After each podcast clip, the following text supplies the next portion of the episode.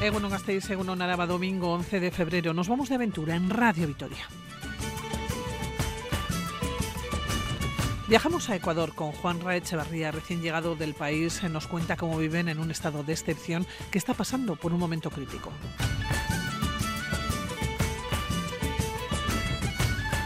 Y una pregunta, ¿nos planteamos viajar a países en conflicto? Charlamos con Iñaki Macazaga. Nos acercamos hasta la Casa del Libro y es que este jueves se presenta Amor en la Villa del Mar Blanco, una historia que nos lleva hasta el desierto y nos habla de nómadas y tuaregs. Comenzamos.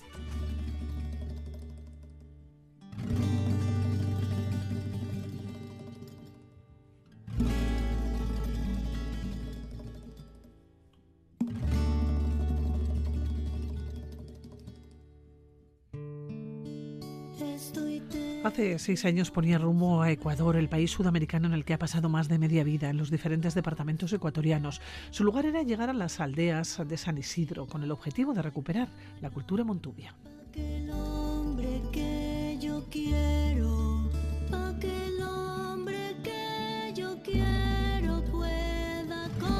Hablamos de un país en el que el pasado 9 de enero se declaraba el estado de excepción y del que cuentan que está pasando por un momento crítico. Busque la mejor toquilla entre el cerro y el estero,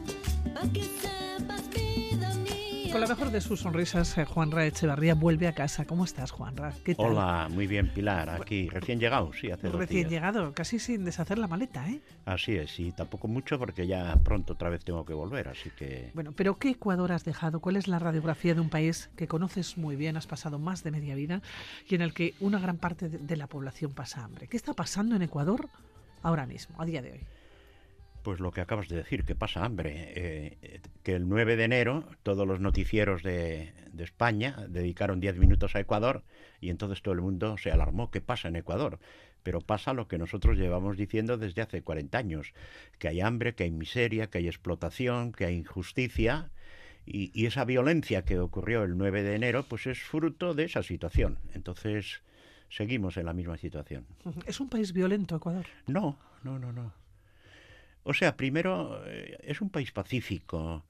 Lo que pasa es que pues hay corrupción y cuando todo el mundo vive de la corrupción, pues, pues hay una violencia detrás. Y si encima se mete el narcotráfico y el narcotráfico negocia con el gobierno y negocia con los militares, pues hay una estructura de violencia, pero la gente es pacífica. Pero pues, pues estamos en una situación muy crítica. Eh, ¿Cómo se vivió ese 9 de enero allá? Tú estás, eh, vamos a, centrarnos, tú estás en San Isidro, en las aldeas de San Isidro. ¿Dónde se encuentra y a qué distancia de la capital de Ecuador? Bueno, se encuentra a 400 kilómetros de Quito, es una zona rural. En San Isidro, por los que me conocen y estén preocupados, pues decirle que estoy muy bien, muy tranquilo, no ha habido esta situación de violencia, pero lógicamente esto ha salpicado en todo el país hasta los últimos rincones, porque la gente sobre todo está muy preocupada, muy temerosa y muy triste. En, San Isidro no ha habido así casos de violencia y de muertes, pero todo el mundo está asustado, no deja salir a sus hijos, o sea, ha golpeado, ¿no? Entonces, nosotros estamos bien, pero, pero así no podemos estar. 9 de enero. ¿Qué pasó? ¿Qué sucedió? ¿Qué cambió ese día para que se decretase ese estado de excepción? Eh, eh, conocemos las noticias, conocemos los titulares, pero ¿qué hay debajo de todo eso? Bueno, eh, Llevamos años con violencia. Me imagino que aquí se ha registrado más de 400 muertos en estos dos últimos años en las cárceles. 8.008 muertos el año, asesinatos violentos en el año 2023. La muerte de varios candidatos, porque el año pasado fue un año electoral, del uno de los principales candidatos presidenciales, Villavicencio. La muerte del alcalde de Manta. Entonces, digamos que la situación no empezó el 9 de enero. ¿El 9 de enero qué hubo? Bueno, y... Una revuelta en las cárceles, ¿no? Bueno, no, hubo un asalto a uno de los canales de televisión, porque uno de estos grupos armados, el gobierno ha detectado 22 grupos eh, violentos. Pero hubo revuelta Sí que hubo revueltas en las Sí, sí, claro que hubo revueltas, porque ahí están, o sea, las cárceles es el dominio de las mafias y de las bandas tienen auténtica suite en sus cárceles, organizan, o sea, están mejor en la cárcel porque desde ahí organizan los actos violentos. Y uno de los principales eh, dirigentes de una de las bandas, los choneros, Fito, que lo iban a cambiar de cárcel a una cárcel de mayor seguridad, la víspera salió. O sea, ¿qué quiere decir? Que si el, principal dirigente de una de las bandas sale de la cárcel, está corrupto el, director de la cárcel y el ministro. O sea, está todo corrompido. Y eso es lo que... Y entonces... Eh, las bandas se eh, asaltaron un, canal de televisión y, para, para, manifestar sus... Bueno, eso es lo que pasó el 9 de, de enero. Pero sigue la situación de violencia, ahora el gobierno ha decretado estado de guerra. Bueno, yo te diría lo que te he dicho de la pobreza, pero te voy a resumir mi opinión. Llevamos siete años de gobiernos ultra neoliberales, no sé si aquí se habla en estos términos de neoliberales, pero quiere decir que todos los progresos que había habido en Ecuador durante diez años, a través del presidente Correa, que hubo un, gran adelanto a nivel de salud, de educación, de vías de comunicación, pues ahora ha habido tres gobiernos ultra neoliberales desde hace siete años que el único objetivo es deshacer todos los adelantos y todos los avances. Entonces, eso no es gratuito. Se han ido quitando derechos y, quitando, y, y entonces, pues, ha explotado por dónde? Pues por la parte débil, por la violencia, porque cantidad de adolescentes de 14, 15, 16 años son los que se meten a las mafias, son los, los más preparados para poder matar, porque no les importa nada, o sea, no, tienen... No ven otro futuro. No ven otro futuro. En esta situación que estamos en Ecuador no ven otro futuro. Y había un futuro en Ecuador, o sea, hay que decir todo. Hace siete años, cuando Correa era el, eh, estadísticamente era el país más pacífico de América Latina. No sería tan pacífico cuando ahora hemos pasado a ser el país más violento. Pero desde luego, pues había un proceso, un progreso, había horizontes, había salidas, el país estaba empezando a funcionar, y de repente llegan estos gobiernos cuyo único eh, cuyo único criterio pues es el neoliberalismo y la explotación y la riqueza, y claro, se, se, viene abajo, ya no funciona el país. Eh, te voy a leer algunos eh, titulares. Ecuador se encuentra en un momento crítico. El país está en medio de un conflicto que trasciende el ámbito del crimen organizado, tocando aspectos políticos, sociales y económicos. Claro. Algún titular de los que tengo muchos, ¿no? Sí, sí, sí, sí. O sea, eh, bueno, es el, la, la, explicación más clara de lo que estás diciendo es que el narcotráfico que funcionaba en Colombia y en Perú ahora ha cogido Ecuador como país intermediario para que venga la droga a Europa. O sea, no os quedéis tranquilos porque esa droga viene a Europa y ahí está el origen de toda esta violencia. ¿Y qué pasa? Que para ello tienen que estar corrompidos partes del gobierno, parte del ejército, parte de la policía y parte de los jueces. Entonces, eh, allá sufrimos las consecuencias de todo este gran negocio mundial. Eh, Juan Rey, ¿cómo se vive en un país en estado de excepción y cómo se vive en un país con esta situación en la que la industria del narcotráfico cada vez es más poderoso? Bueno, como te digo, primero, bueno, y, trasciende a esos aspectos sociales y económicos, claro. Pues con mm, primero que se está regando, estas mafias son 22 grupos armados que ha detectado el gobierno, que se están repartiendo el país. O sea, es decir, eh, los choneros dominan en, una en un pueblo y en el de al lado domina otra banda. Y entre, sobre todo ahora entre, lo que hay es mucho conflicto entre las bandas. De los 8.000 muertos, la mayoría son muertos entre ellos, ¿no? Eh, ¿Esto que genera en la gente? Miedo, violencia, todo o sea, la pandemia que pasamos hace seis años, que aquí la hemos contado despacio, ahora es peor, porque ahora la gente sí que está aterrorizada y no sale a la calle, ¿no? Para mí esa es la principal consecuencia, con lo cual, pues el país se estanca, porque si no hay organización, si no hay movilidad, si no hay entusiasmo, si no hay ilusión, que es un poco, y me gustaría que otro día me llames para hablar del proyecto que nosotros tenemos, porque es un poco lo que nosotros estamos haciendo, es, es, no sé, crear ilusión en la gente, crear fuentes de vida, fuentes de trabajo, crear espíritu. Y bueno, eso es lo que esta situación mata, ¿no? Claro, Juan Rey, ¿cómo se vive esta situación en las aldeas de San Isidro? 400 kilómetros de la capital. Probablemente en las grandes ciudades se vive este, este tipo ¿no? de, de, movimientos eh, con mayor virulencia. Pero en las aldeas de San Isidro, ¿esto se nota? ¿Esto se palpa también? No, no. O sea, yo te he dicho que San Isidro está más tranquilo. Nosotros tenemos este proyecto que le llamamos Raíces y Sueños de San Isidro, que estamos recuperando la cultura ancestral. Estamos haciendo un museo. Un museo suena a una cosa un poco así como eh, fría, pero es la organización de un pueblo para mantener su memoria. Estamos trabajando con las escuelas de arte. Te voy a invitar, bueno, si no te importa, a dentro de dos semanas traerle aquí a un compañero de San Isidro que va a llegar el día 20, que se llama Manolo Párraga, que es uno de los miembros de las escuelas de arte. Es músico, hace cine, es un campesino, ¿eh? Y entonces hay una ilusión enorme en la gente. Pues hablaremos con él dentro de dos semanas y nos contará también cómo se vive en San Isidro y también forma parte ¿no? de la cultura montubia, de la cultura que vosotros, eh, vuestro objetivo ¿no? es recuperar. Pero ante una situación como la que se está viviendo ahora mismo, ¿se puede mantener el día a día en las aldeas? Sí. Al día a día de, de, gente tranquila, ¿no? De gente que quiere vivir en paz. Es que en la práctica la gente está tranquila, trabajando, subsistiendo, conviviendo, compartiendo, con un temor y con un deseo profundo que esto pase. O sea, lo que hay es un deseo de que esto pase y puede pasar. O sea, no sé lo que hay que hacer, pero pero por eso digo, o sea, yo soy, no, no, es que sea político, pero politizo la cosa, o sea, todo tiene raíces políticas. Eh, Correa fue un buen presidente, la extrema derecha, y lo digo así como suena, lo que consiguieron es eh, sembrar el odio a Correa y destruir todos los avances, lo cual ha generado, como digo, gobiernos de, o sea, el presidente Lasso, el mayor banquero del país, que estuvo dos años en el gobierno y se enriqueció con 21 millones de dólares. El actual presidente, que es hijo de Novoa, el mayor millonario del país. Ellos, ellos son los que están gobernando este país.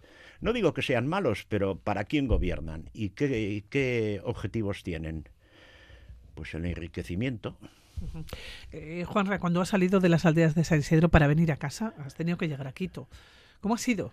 Ese viaje y ese camino. No sé si los caminos, no las carreteras, eh, los campos son seguros a día de hoy en Ecuador. Sí, que sí. O sea, yo, bueno, habrá gente que te diga que no. Yo durante toda esta tragedia no es que haga un alarde de provocación, yo me he movido con toda normalidad. He estado en Quito con los chicos del grupo de danza participando. He estado en Guayaquil, he estado en Puerto Viejo, en Cojimíes, en Pedernales. Me he movido por todo el país con, con normalidad. O sea, no, Hombre, yo no, no soy de los que me repliego, la gente pues no sale de su casa, yo he salido con toda normalidad y no he tenido el, el menor problema. Lo que hay es más controles militares y más policía, lo que a la gente le da un poco de seguridad, ¿no? O sea, de que por lo menos hay un control. De hecho, están deteniendo bastantes pues delincuentes y, mafiosos, pero no sé, yo, yo Has estoy venido con tristeza esta vez, ¿eh? Sí, me jode que, que, este sea el tema de, de, de, de hablar de Ecuador, ¿no? De hablar de Ecuador. O sea, nosotros tenemos un proyecto, yo estoy 24 horas del día dedicado a un proyecto apasionante. No quiero exagerar, pero no hay aquí un proyecto. En Cuartango teníamos un proyecto muy apasionante y ahora lo tenemos allá, ¿no? Y, y, con mucha ilusión y con muchas ganas y con cientos de jóvenes trabajando, haciendo arte, haciendo danza, haciendo cine y con eso creando fuentes de vida para, para, aquel pueblo, ¿no? Que yo creo que tiene que ser una alternativa, ¿no? Para nosotros, como una, como una isla que estamos ahí. Hay bastante gente en Ecuador, el prefecto provincial, el alcalde, que nos llaman a nosotros para ver cómo se puede extender y regar un poco ese espíritu, ¿no? Entonces, pues tristeza, Sí, pero voy a ir, o sea, claro, os, podéis quedar con vuestra alegría aquí, que yo me voy a ir allá. Eso, porque, eso te iba a preguntar, eh, Juanra, eh, si vas a volver en este clima, en esta tesitura, sí, pues, vas a volver a un país en unas condiciones ahora mismo y concretamente muy complicadas. Sí, voy a volver, sí voy a volver, eh, no sé. No tengo así, no es que no tenga argumentos, allá tengo un proyecto muy apasionante, voy a seguir con él.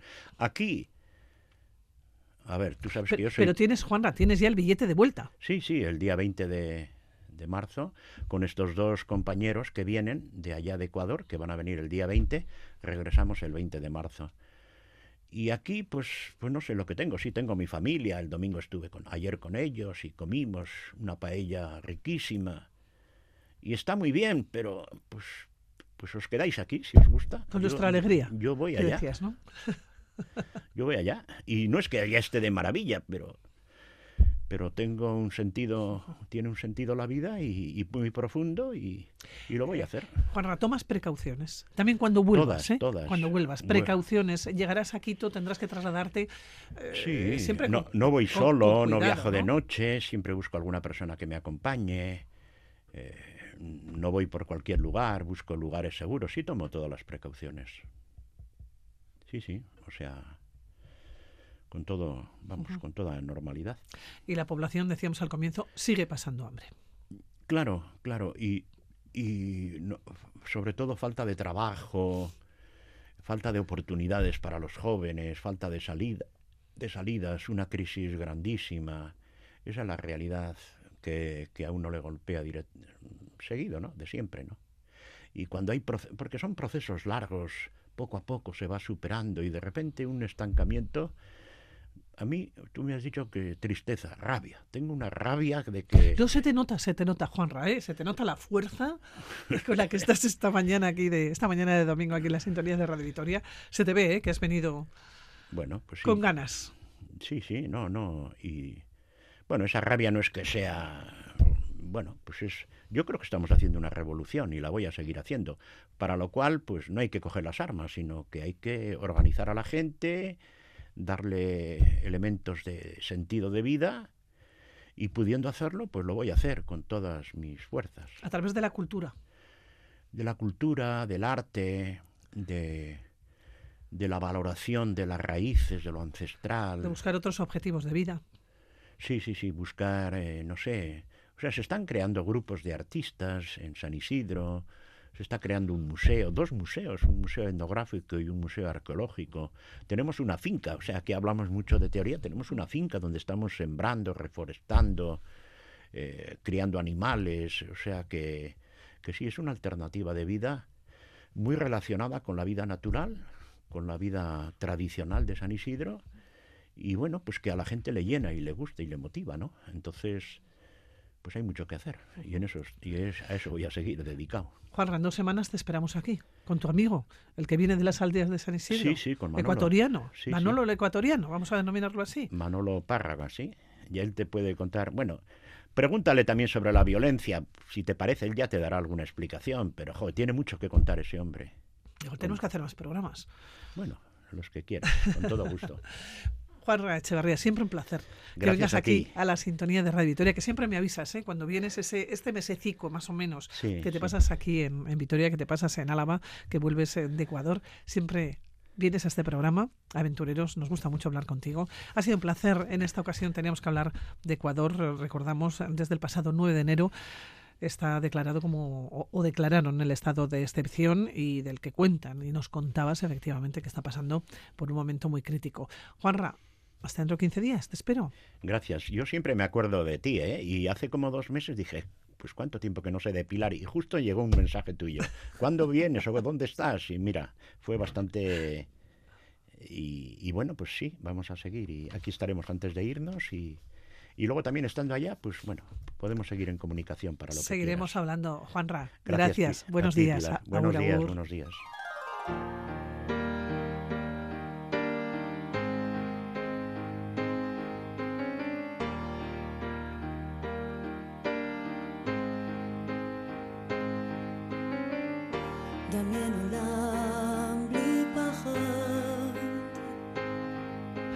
Más de 250.000 personas han participado en la última edición de la mayor feria de turismo de habla hispana, FITUR 2024 en Madrid. El mundo representado en forma de stand y convertido en atractivo turístico para los viajeros que desean disfrutar de experiencias nuevas, paisajes diferentes y sabores intensos.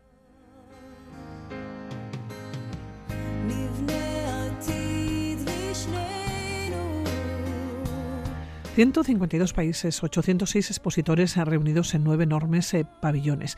Iñaki Macazaga paseó por sus pasillos en un año que nos cuenta que ha sido récord con la complejidad de asistir a un mundo que se desmembra, que atraviesa por grandes problemas coyunturales o estructurales.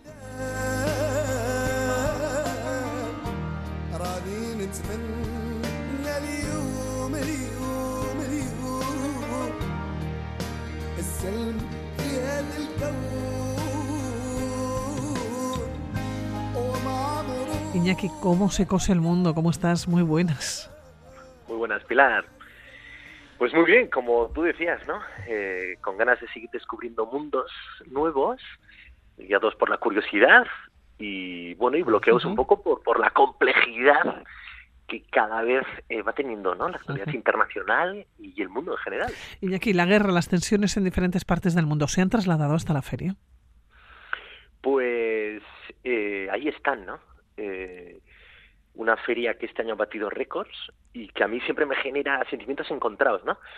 Porque, pues, lo que describías, ¿no? En grandes pabellones tenemos el mundo entero, pero claro, a golpe de neón, ¿no? Convertido en, en un stand, lo que hace todavía más complejo intentar comprender el mundo por esos pasillos. Y, y claro, pues ahí está, pues es como el Instagram, ¿no? De los países, ahí solo está lo bonito y en clave consumo, ¿no? Que, es muy legítimo. Eh, nos encanta a todos viajar para desconectar, para reencontrarnos con nosotros mismos, para disfrutar del mundo por el paladar. Pero claro, luego está esa otra parte, ¿no? Eh, qué, realidades tan tan duras, ¿no? Hemos arrancado el año, ¿no? Tenemos a Ucrania, tenemos Rusia y tenemos la Franja de Gaza, ¿no? Israel con esa reacción al atentado del 7 de octubre, bombardeando sin, sin piedad a esa población, y ahí también estaban, ¿no? El stand de Israel era enorme, con grandes medidas de seguridad y bajo el letrero de Israel, tierra de creación. Entonces es imposible eh, ¿no? que los que viajamos con cierta sensibilidad o no te haga la cabeza ahí catacrack, ¿no? Digas, ¿qué, qué, estarán vendiendo aquí? Eh, con la que está cayendo, ¿no? Iñaki, tú te acercaste a ese stand. Mi pregunta es, eh, ¿quién viaja a Israel en esta tesitura? Bueno, hay para pues todos los gustos, evidentemente, ¿no? Pero ¿quién viaja? Pues quién viaja, ¿no? Eh, pues eh, justo me decía, ¿no? la responsable de turismo de Israel que, están viajando. En concreto desde España había viajado un grupo de evangélicos eh, siguiendo un poco, ¿no? Las peregrinaciones de la Tierra Santa. Que, en fin, que es bien paradójico, ¿no? viajar por una tierra, por un país, por un mapa, ¿no? Que, que, es un mapa falso, ¿no? Que es un mapa que, que, que, que esconde una ocupación, un apartheid, y, por un territorio donde interesa el suelo, pero no la gente que lo habita, ¿no? En muchos lugares, como es todo el pueblo palestino, y viajar justo ahí para encontrarte, ¿no? con, la religión, con Dios, con el Creador. ¡Wow! Eh, hay que ponerse, ¿no? Eh, hay que estar con la mirada muy muy enfocada y eso es un poco lo que lo que vende parte del turismo, ¿no? Es enfocar la mirada a esas rutas y, y deja fuera, pues, mucha, mucha otra realidad. Shalom a todos los oyentes. Eh, mm, bueno, según nuestras, nuestras expectativas, se están cubriendo. es un año muy, muy, muy diferente, eh, triste, eh, porque estamos tristes, pero estamos muy esperanzados y por eso están todos los operadores que habían eh, y los hoteles y las regiones y la compañía aérea ELAL están aquí participando. Eh, habían decidido venir antes de, bueno, en, agosto ya confirmaron su participación y nadie se dio de baja. ¿Por qué? Pues porque esta situación, el turismo va a conseguir esa, deseada paz, ¿vale? Y, vamos a, y necesitamos estar preparados, ¿vale? Y seguir en contacto con los agentes, porque hay que recordar que, para dar un buen servicio, porque hay que recordar que en el año 2019 España fue año récord y tuvimos más de 109.000 turistas en ese año, ¿vale? Fue el mejor año de toda la historia, ¿vale? De, España hacia Israel. Pero lo mejor de todo es que en el año 2023 también íbamos a seguir y vamos a conseguir ese mismo, ese mismo, esa misma cifra. Pero bueno, separaron las estadísticas radicalmente, ¿vale? El día 8 de octubre, después del, después del atentado del 7 de octubre. Entonces, bueno, pues eh, en Israel la verdad es que eh, la vida diaria es absolutamente, se hace con total normalidad. ¿vale? Tel Aviv, Jerusalén, Tiberias, Nazaret, el Mar Muerto, el desierto del Negev, la ciudad del, del Mar Rojo en Eilat, todas nuestras posibilidades y todos esos atractivos que han hecho que tengamos ese año récord y que Israel esté de, esté de moda entre los españoles, ¿vale? Están absolutamente al 100% funcionando, ¿vale? Bueno, Iñaki, escuchamos este mensaje y nos quedamos con los ojos muy abiertos, ¿no? Nos habla de que viven la guerra con gran normalidad. no sé si ya el, mundo está, está loco o nos hemos vuelto todos locos. Pues sí, ¿no? Yo lo vuelvo a escuchar y yo tengo una sensación ahí como en el estómago de, uff, que, Qué, duro, ¿no? qué duro, qué duro, ¿no? Y, y, surge la pregunta, ¿no? ¿Cómo de legítimo, ¿no? Sería para un aventurero vasco, ¿no? De estos de tu comunidad ahí de oyentes, pues viajar hoy a Israel, ¿no? Bajo esa mirada eh, para hacer turismo, juegos. Yo creo que complicada, ¿no? Pregunta y complicada respuesta también, ¿no? Sí, la vida sigue, claro que la vida sigue ahí en Israel. También ella me decía, ¿no? Que, que bueno, que desde el ministerio casi que habían pasado más que de ser un ministerio de turismo a un ministerio de asuntos sociales porque tenían que haber dado cobijo a las familias que se habían tenido que desplazar por la guerra. En fin, tres meses, 30.000 eh, palestinos de Gaza asesinados ¿no? por las bombas, no se respetan los hospitales, no se respeta nada, ni las escuelas, esta campaña también ¿no? contra la, eh, la Oficina de Naciones Unidas en apoyo a los refugios palestinos, en fin, es una guerra total y absoluta contra un pueblo. Viajar en ese contexto a Israel porque la vida sigue igual, eh, wow, eh, ¿qué, tomo hay que tener? ¿no? Eh, además, Iñaki, también te acercaste al stand de Palestina. Ellos buscan transmitir un mensaje de que siguen vivos.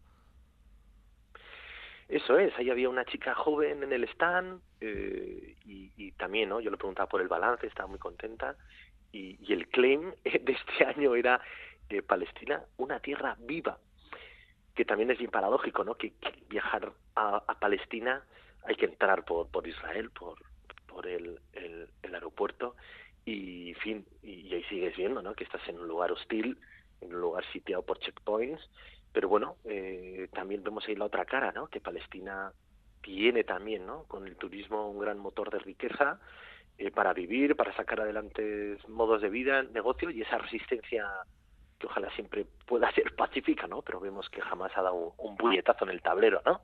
En el statu quo de la tensión de ahí. Y Palestina, la chica me enseña que yo no, no pienso hablar de nada del conflicto, de la guerra, de la política. Bueno, como que también pues buscar y, pues esa cara amable del turismo para, para seguir atrayendo, pero claro, también es complicado y viajar ahora en Cisjordania sabiendo que esa tensión siempre es latente, ¿no? O sea, que este conflicto de Israel eh, en Cisjordania pues pues lo hacen con fuego lento y, también la vida ahí es, es bien cruel y, eso es lo que le preguntaba a, la chica y también este es el corte ¿no? que me, que me traía de ahí que la situación del conflicto entre Palestina y Israel ha afectado un poquito al turismo, pero la gente sigue interesada eh, en ir a Palestina. Eh, la gente normalmente pregunta eh, por si el tema de la guerra y eso ha afectado a todo el país, pero claro, el tema de la guerra está entre Gaza y Israel. Entonces, el resto de las ciudades sí que pueden ir ahí tranquilamente y además siendo europeos pueden ir eh, sin ningún problema, porque el problema está con los palestinos solos, pero con los europeos no les dan problemas. A ver, el mayor interés que tenemos aquí es para mantener Palestina viva, sea cual sea la situación, y que Palestina existe siempre. Palestina viva. Palestina viva, que Palestina existe siempre, ¿no? Frente a los que intentan borrarla del mapa y borrar a las personas que la habitan, pues también cabe tal vez eh, buscar una manera de viajar con otras fórmulas de turismo, intentar saltar, ¿no? En lo que pueda ser la industria más israelí por un mapa ocupado.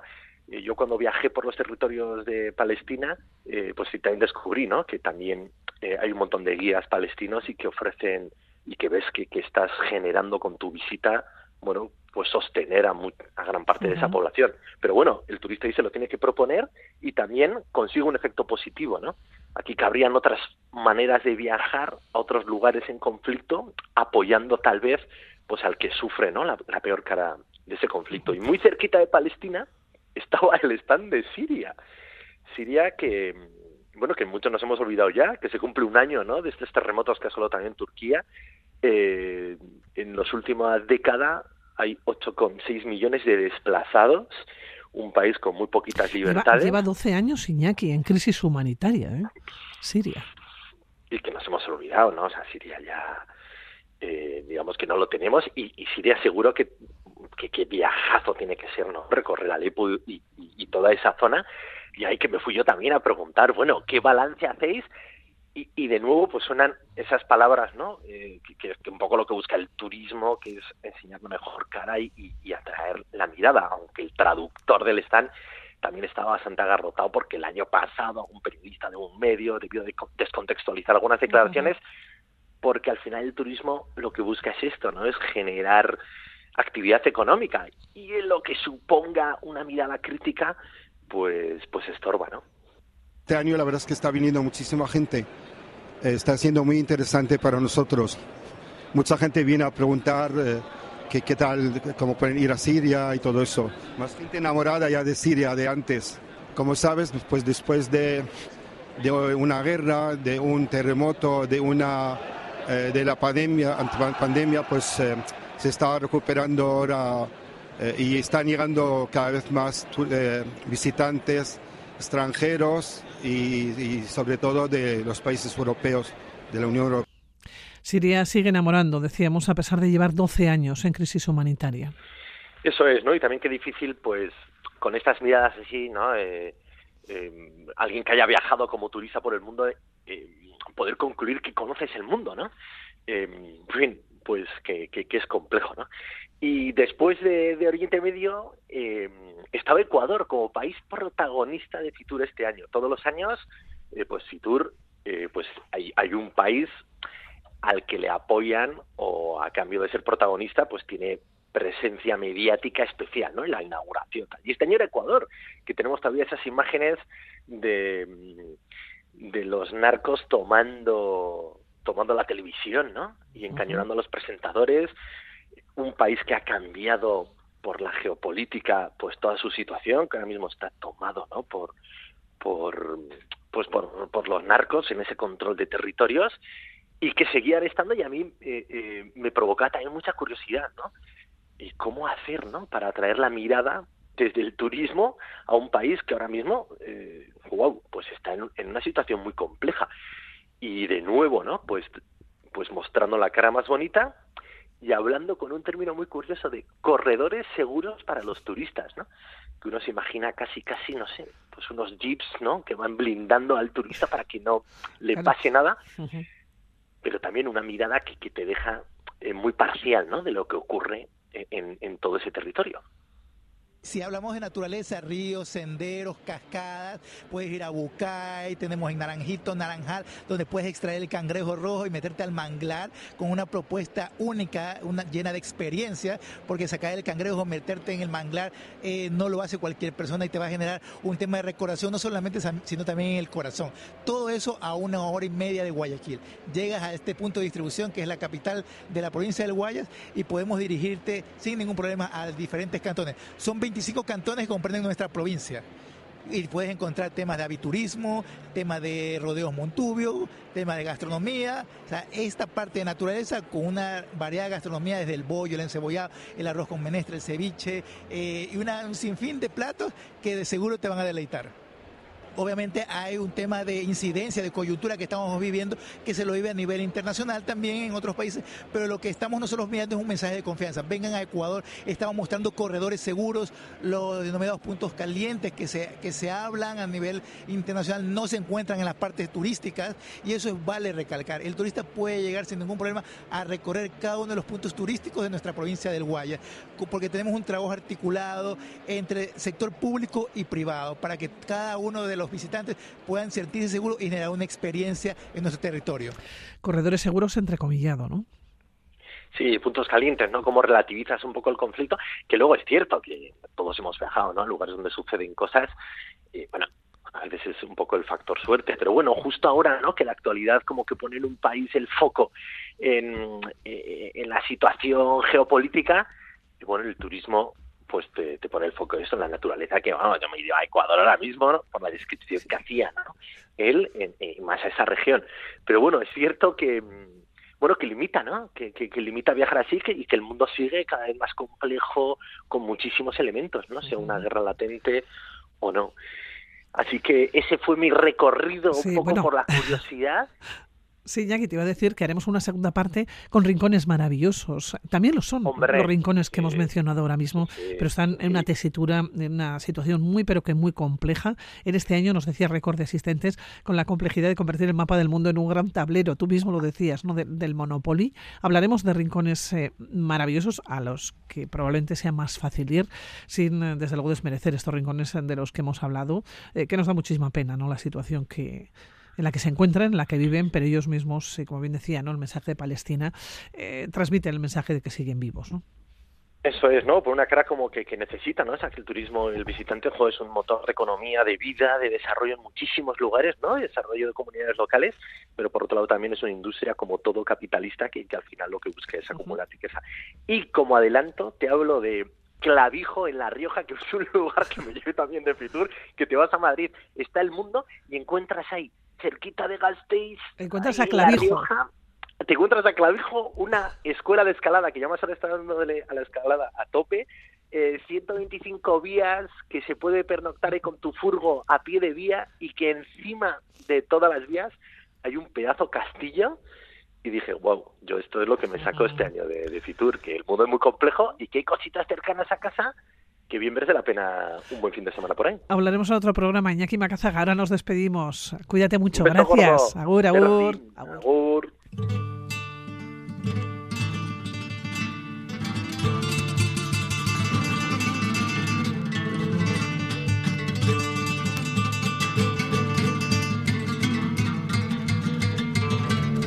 Aman la libertad, respetan sus tradiciones y viven como hace siglos. Son los nómadas, los eternos viajeros de África.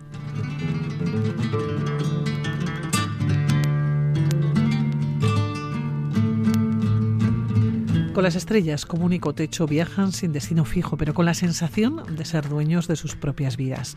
Pueblos nómadas que hoy nos hacen viajar hasta el Sáhara, de la mano de una novela. Quédense con este título, Amor en la orilla del Mar Blanco.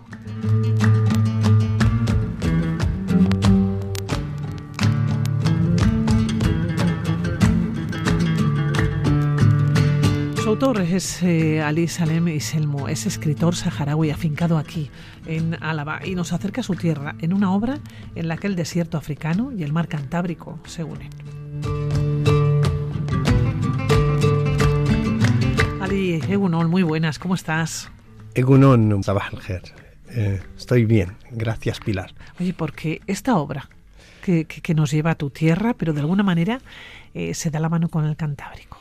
Bueno, esta obra surge de la necesidad mía de dar un salto al género de la novela y entonces eh, me he inspirado un poco en la historia de una saga familiar, de un campamento nómada y, un poco es ese el argumento un poco del encuentro entre dos culturas o dos pueblos que son serían los nómadas que son los tuyos además sí los, nómadas del desierto y eh, digamos los pueblos sedentarios del mar y, pescadores. Ese es el encuentro que hay en, en, esa novela. Oye comienzas hablando de una inesperada separación y de un campamento de jaimas negras que quedó reducido a cenizas no en Beruega. Este es el comienzo más o menos no el preámbulo de la de la historia dónde está Beruega Beruaga está en la zona limítrofe entre el Sáhara Occidental y Mauritania. Entonces ese campamento nómada es de la parte sur del Sáhara Occidental, hipotéticamente, porque aquí todo es ficción, la verdad eh, es lo que menos interesa en esta historia, y entonces está inspirado un poco en esos paisajes sobrios, desnudos,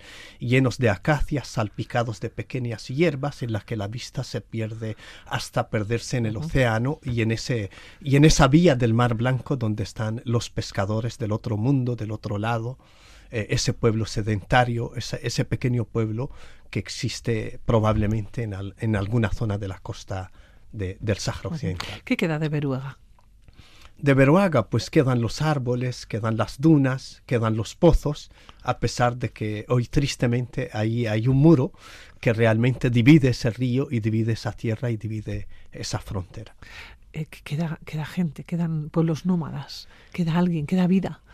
Aparte de, algo de vida vegetal, ¿no? Sí, yo en mi último viaje, eh, viajé en septiembre hacia, hacia esa zona y sí quedan nómadas. Y yo dormí a la intemperie, viendo las estrellas, estuve ordeñando unas dromedarias, comí el pan cocido en arena, eh, tomé unos dátiles, tomé la leche hecha, digamos, dentro de un odre que es el odre de la leche. Tomé también la leche dentro de eh, el agua en un odre y entonces un poco recorrí esa vida. Pero hay que reconocer que yo también de pequeño fui pastor de dromedarios y cabras ¿Tú y conocí a uno de estos pueblos nómadas?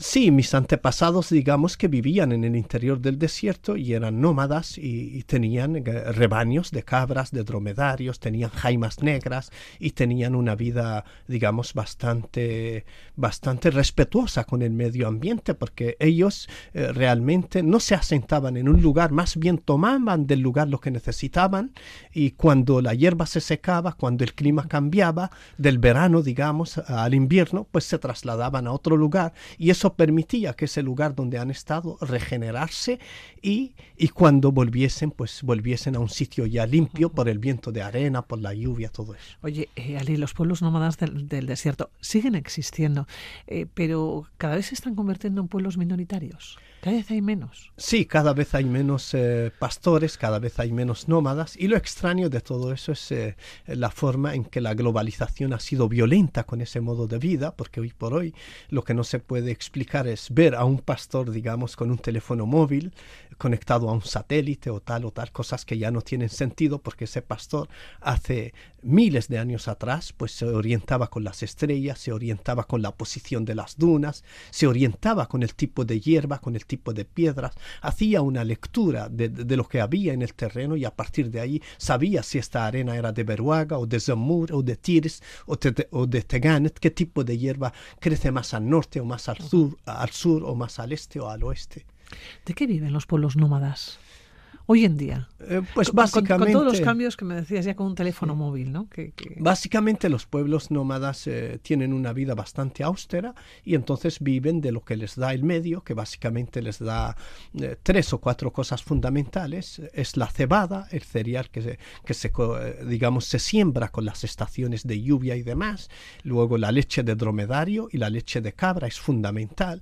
La carne también es fundamental en la dieta del nómada. El pan, la mayoría de la dieta se hace a base, a base de cebada, se hace desde el pan de cebada, laish, que es un plato típico, una especie de sémola, con, eh, con leche de cabra y a veces leche de dromedaria, los dátiles también, en algún oasis donde hay dátiles y palmeras y hay pequeños huertos también se sirven de eso y, y luego tienen un modo errante, un modo en el que ellos... Ese modo errante, ¿por dónde se mueven? Siempre se mueven, no sé si en el mismo eh, círculo, por los mismos sitios o ya saben dónde van. Sí, digamos que los nómadas tienen una cualidad para mí fundamental. Ellos desafían las fronteras, ellos desafían las aduanas, ellos desafían todo eso. Y un ejemplo muy claro de los nómadas, podemos hablar de los saharauis a los que yo pertenezco, a los tuareg.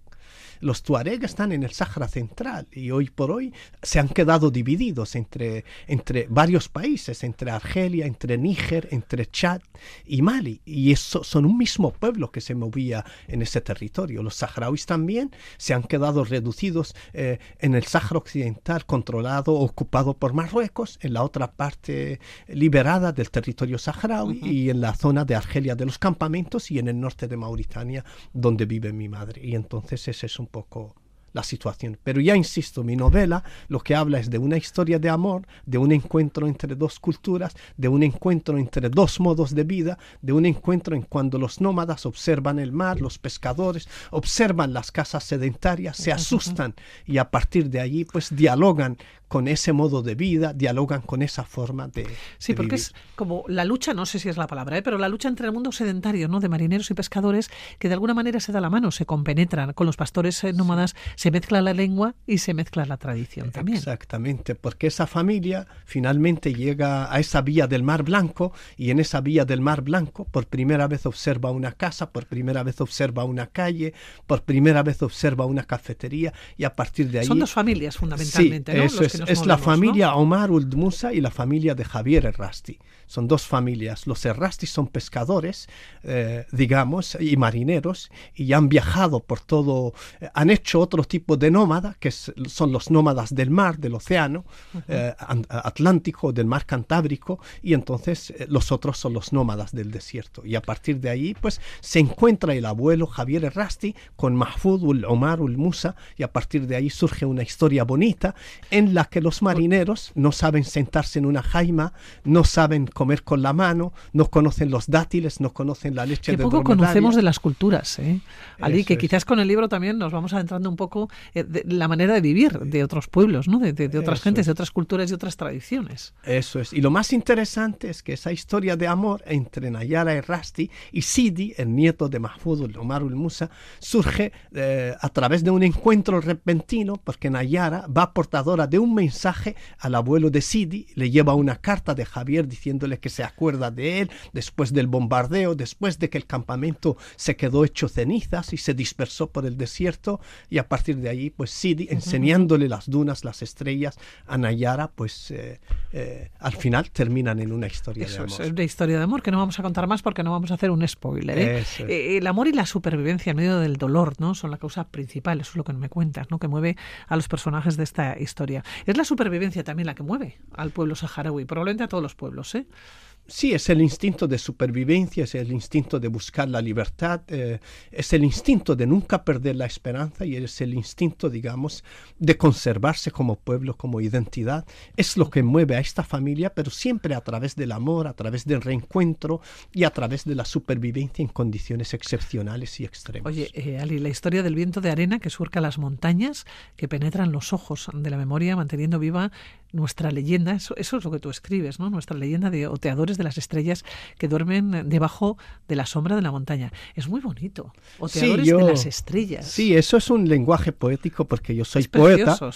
yo soy poeta y tengo varios libros de poesía y demás. Y entonces esa poesía, esa prosa poética es la, la que caracteriza un poco mi escritura o mi, o mi forma de escribir. Y digamos que yo eh, describo mucho el desierto, el paisaje. Es que lo conoces muy bien por supuesto, Por supuesto, lo conozco bastante bien, como conozco también el clima cantábrico, como conozco el Caribe, porque tengo un libro también que se titula Un beduino en el Caribe, del que hemos hablado en alguna ocasión, y me he movido en distintos territorios, en, distintas, en distintos climas y en distintas lenguas, y eso es lo que un poco construye o caracteriza mi obra como creador o como escritor. ¿Por qué es tan romántico ser oteador de las estrellas? Porque es muy bonito, porque cuando tú observas las estrellas, las observas a a través de los ojos y vas mirando y vas diciendo esta es la estrella polar o esta es Orion o esta es otra estrella. pero hemos perdido ser oteadores de las estrellas. Quizás en el desierto es, eh, con el silencio, ¿no? con el ambiente que se crea, ¿no? con ese cielo es más fácil. Eso es, es cuando tú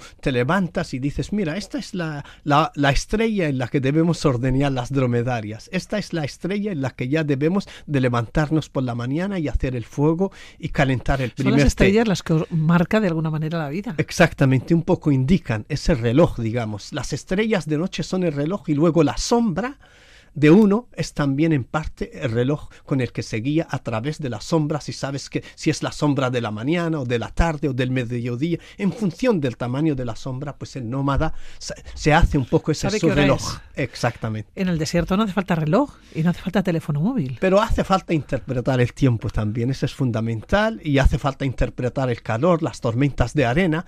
Por eso eh, cuando es eh, al mediodía, los nómadas evitan hacer eh, cualquier movimiento y evitan evitan buscar el agua, evitan estar cerca de la sombra del árbol y evitan, eh, sobre todo, desplazarse en las horas de mayor calor. Por eso es importante saber eh, si es el mediodía, si es, la, si es el ocaso, si es el nacimiento del sol, etcétera, etcétera. Toda una experiencia de vida.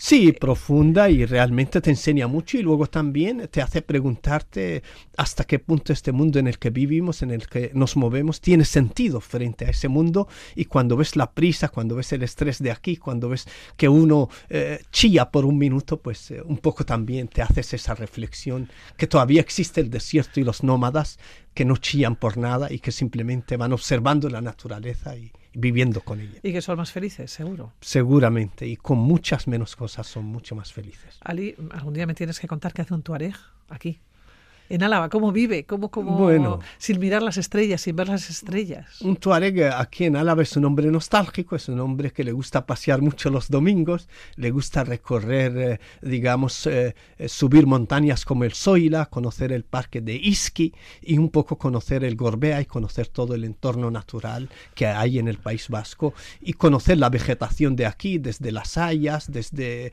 digamos, los robles, desde, digamos, todo el paisaje exótico de la llanada alavesa, en la que, en la que aparecen, digamos, eh, como yo digo, unas islas y luego vegetación y islas donde se siembra... Bueno, eres un poeta, por favor, paisaje exótico.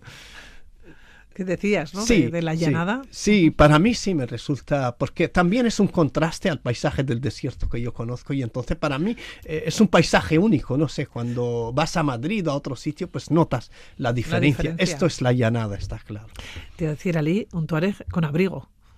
Sí. No sé si allá en el desierto. Bueno, allá en el desierto también los nómadas se cubren mucho, pero digamos eh, es otro tipo de abrigo, es el abrigo contra el sol y contra las tormentas de arena. Por eso los nómadas normalmente van cubiertos, sí, con turbantes, van cubiertos con la famosa túnica, la darra, que caracteriza a los saharauis, eh, caracteriza a los tuareg y caracteriza a otros pueblos nómadas que hay en, eh, en el Sáhara Occidental y en el Sáhara Central. Bueno, son muchas costumbres, son muchas tradiciones que nos encanta además hablar de ellas eh, porque todo esto es cultura, ¿no? Y tenemos que, además abrirnos a esta cultura. Lo podemos encontrar en este libro, Amor en la, Villa, del, Mar, Blanco. Decíamos una historia de amor, una historia de supervivencia, una historia de costumbres y de tradiciones. Ali, nos vamos a despedir. Ali Salen y Selmo, que te esperamos siempre aquí, que es un placer charlar contigo. Un placer charlar contigo, Pilar, y como siempre, me gusta siempre hablar en distintas lenguas y voy a terminar diciendo gracias, es que ricasco, shukran. Egunon. Gracias, buenos días.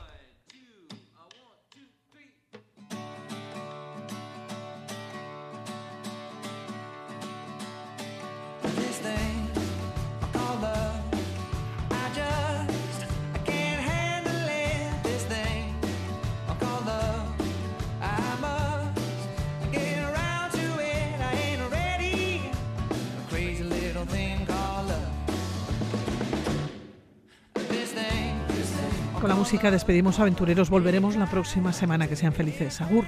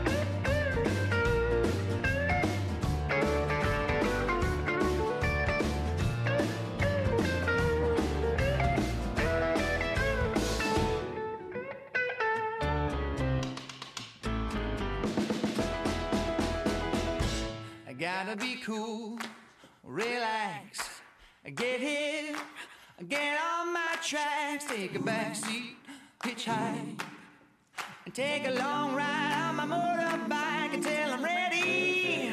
Crazy little thing called love.